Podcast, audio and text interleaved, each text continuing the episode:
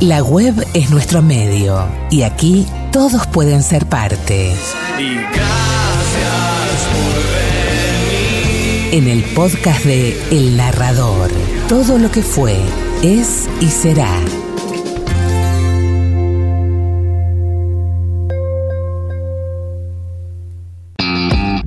Aquí el viento no se lleva ni una vocal, porque las palabras permanecen y la música es el marco ideal. El narrador, todo lo que fue, es y será. Una noche de cerveza caliente y mujeres frías. Me mordió un libro en un oscuro callejón de mala muerte.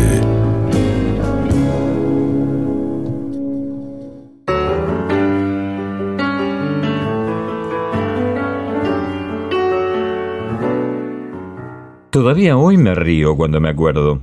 Hoy, y han pasado años, muchos años, pero todavía me acuerdo y es difícil que me lo olvide. Todavía me acuerdo y me río. Es, aunque parezca raro, uno de esos momentos que a una le dan felicidad. Y por suerte en la vida, tengo muchos de esos momentos. Los atesoro, como diría Fedora Coronel. Vaya nombre y vaya apellido. Mi profesora de idioma nacional en el secundario. Eso los atesoro.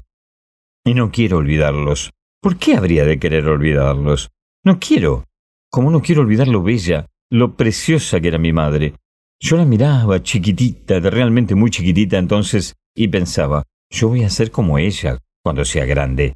Aclaro, no soy fea.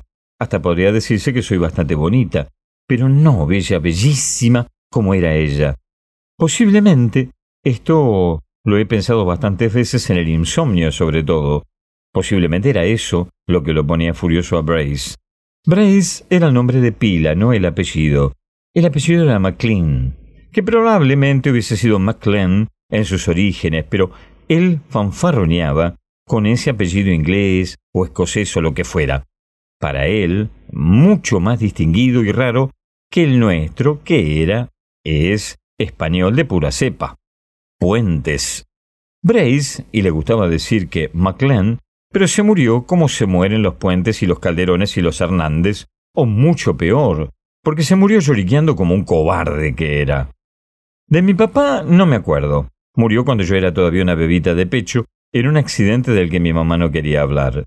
Yo me crié con ella y ella me cuidó, me educó, me dio consejos, me protegió siempre bella, siempre tranquila, segura, y a menudo sonriente. Una maravilla.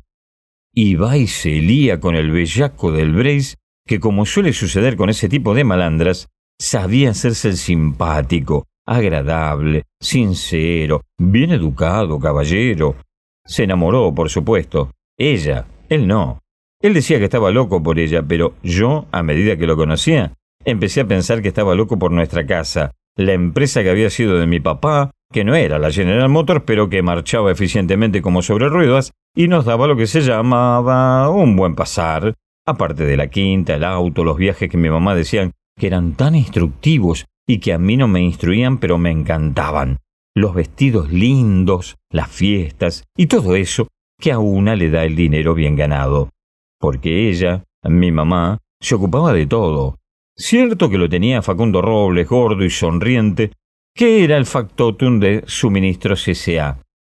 Pero ella estaba siempre al tanto de todo y su opinión pesaba porque tonta no era, aunque tonta fue cuando se casó con el Brace.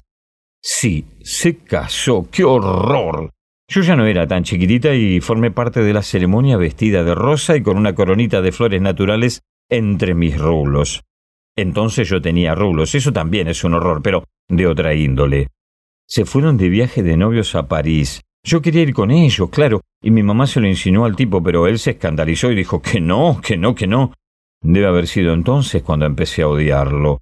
Yo me quedé en lo de la tía Mecha, que era una buena mina y tenía hijos, pero mucho mayores que yo.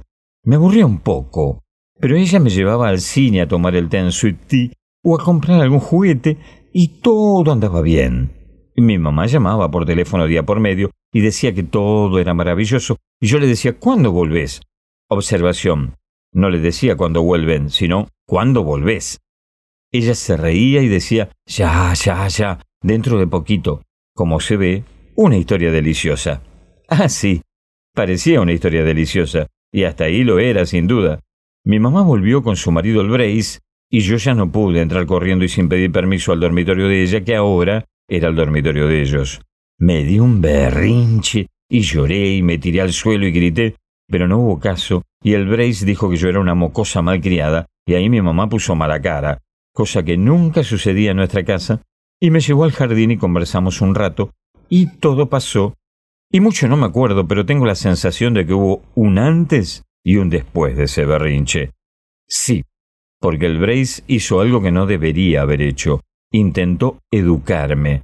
Me daba indicaciones, me decía lo que tenía que hacer y cómo tenía que hacerlo, y por supuesto lo único que conseguía era que yo hiciese todo lo contrario, y justamente como él decía que no debía hacerlo. Entonces él se enojaba y le reprochaba a mi mamá que no me hubiera educado bien. Y, aleluya, a mi mamá eso no le gustaba nada y ponía cara seria, algo muy raro en ella que solía arreglar todo conflicto con una sonrisa y una broma. Y yo no me di cuenta porque todavía era una chica muy chica, pero cuando lo pensé mejor más adelante me dije que ahí el viento había empezado a soplar a mi favor. Era fácil pescar para dónde se ponía el sol y de qué lado iba a volver a salir para seguir con las comparaciones climatológicas. A mi mamá, el Brace podía envolverla con su encanto, sus moines, sus carantonias, sus tretas y sus protestas de amor. Pero cuidado, que no le tocaran a su nena. Eso no, ¿eh? Mucho cuidado y el estúpido empezó a hacer precisamente eso. Me retaba, alzaba la voz, ponía cara seria, levantaba este dedito y me indicaba cómo tenía que portarme. La primera y la segunda vez me paralicé. No podía creer lo que me estaba pasando. Mi mamá jamás me alzaba la voz y si tenía que corregirme me sentaba en su falda y me explicaba por qué era lo que yo había hecho no estaba bien. Cuando pensé en eso y sentí literalmente Sentí la voz y las caricias de mi mamá. No hubo tercera vez. Es decir, sí, hubo, pero no me paralicé. Me reía carcajadas, le saqué la lengua y me fui corriendo a la cocina a refugiarme detrás de la gorda Julieta, que me defendió, claro. Creo que hasta levantó la sartén negra de hacer torta frita cuando lo vio entrar. Pero me parece que eso es un recuerdo falso. Entró furioso, pero no le sirvió de nada y estoy segura de que supo que si la gorda cerraba el puño y le daba una piña, lo iba a voltear knockout. Se armó la de Dios es Cristo ese día. Yo nunca la había oído gritar a mi mamá, ni en casa, ni en la calle, ni en la empresa, ni en ninguna parte. Ella no gritaba. Hablaba, explicaba, proponía, dialogaba, todo eso sí, pero gritos no, jamás. Ese día gritó. ¡Ay Dios! ¿Y cómo gritó? Y yo me agarré de la pollera de la gorda Julieta y me reí. No a carcajadas, sino despacito, pero me reí muchísimo. Después la vida siguió, pero el Brace ya no me indicó nada ni me levantó el dedito ni nada. Ni siquiera me miraba. Era como si yo no existiera, cosa que a mí me venía de perlas. Hasta me parecía que habíamos vuelto mi mamá y yo a vivir como antes de que apareciera el Brace. No era así, pero casi lo era. El tipo se cuidaba mucho y yo era chica, pero ya sabía algunas cosas y sabía, nadie me lo había dicho, pero de oídas y de sospechas yo sabía que lo que él quería era quedarse con la empresa. Alivierte el trabajo, mi querida, decía. Así podés dedicarte a viajar, ir al teatro con tus amigas, ir al club a nadar. A mi mamá siempre le gustó nadar. En fin, hacer lo que más te guste sin tener que estar pensando en horarios, leyes laborales, producción y qué sé yo.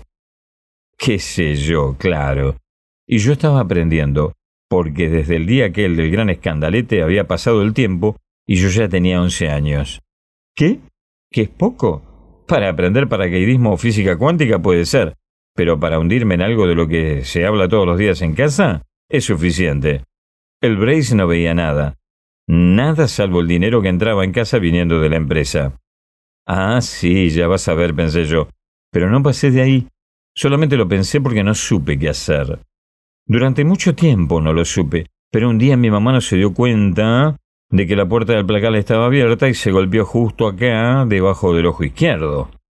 Y un par de semanas después, resbaló y se cayó por la escalera y se fracturó una costilla y tuvo que estar acostado unos días.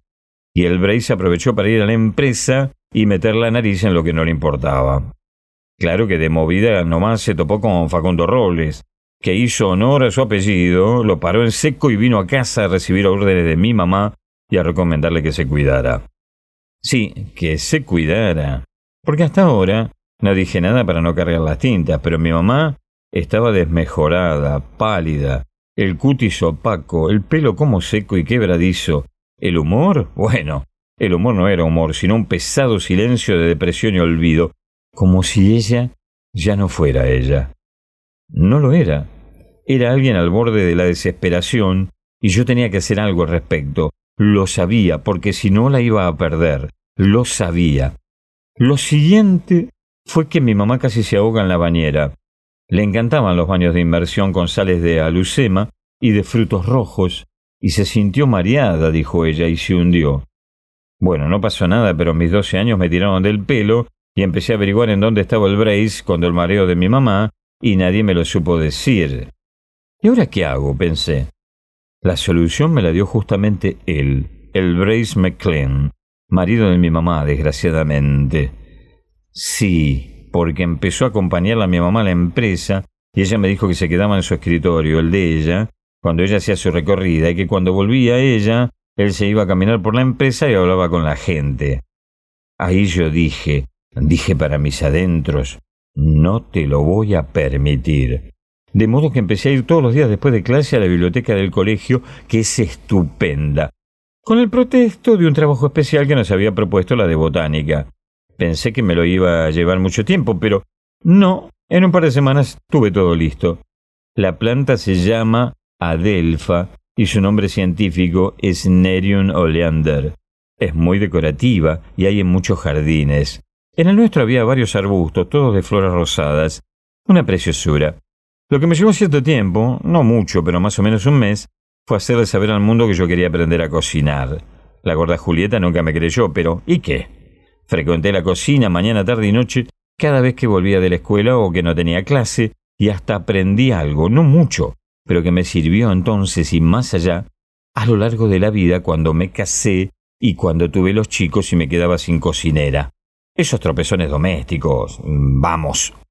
Al le gustaban los asados y presumía de buen asador, pero como era Aragán, prefería que trabajara otro, y mi mamá mandaba llamar al Pucho Sylvester, le decían Pucho porque siempre andaba con un pucho detrás de la oreja.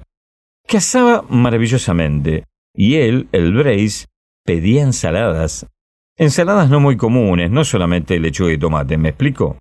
Y la gorda Julieta se esmeraba porque sentía el orgullo del trabajo bien hecho. Y hacía las ensaladas más increíbles. Remolacha y huevo duro desde ya, pero también lechuga morada y papa, achicoria y nueces picadas, berro alineado con perejil y ajo picado, rúcula no porque todavía nadie había descubierto que la rúcula es riquísima en ensalada, manzana con maníes, sí, manzana cortada en daditos chiquitos y maníes partidos, todo sazonado con mayonesa mezclada con chucrut o con salsa de tomates. Una barbaridad. Todas muy buenas, y yo me puse a pensar en otras variantes y es increíble la cantidad de combinaciones que se le ocurren a una si se pone a pensar en eso. Y claro, una vez que se le ocurren, una tiene que probarlas, ¿no? No es que las hubiéramos probado todas, claro.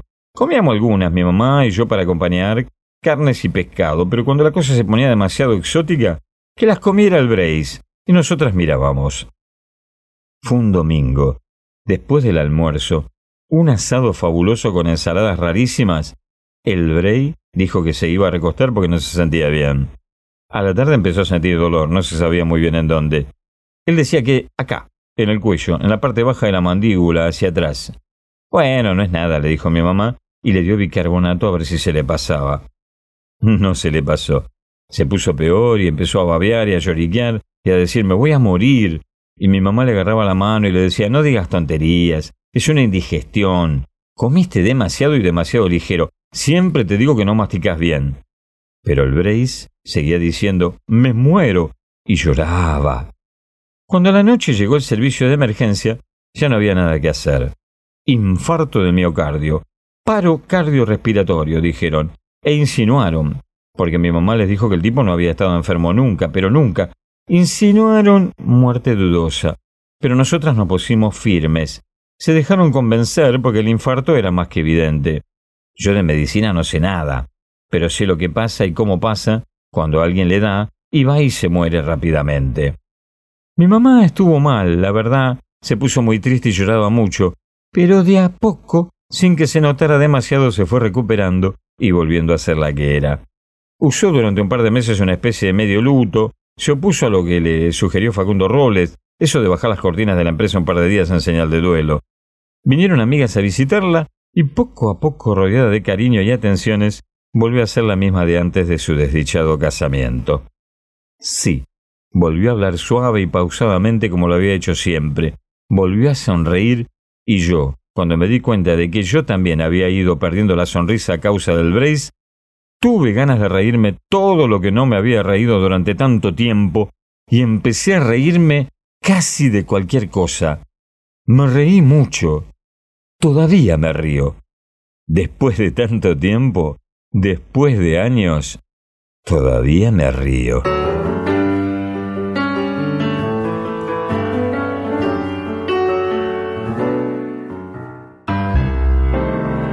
Una noche de cerveza caliente y mujeres frías. Me mordió un libro en un oscuro callejón de mala muerte.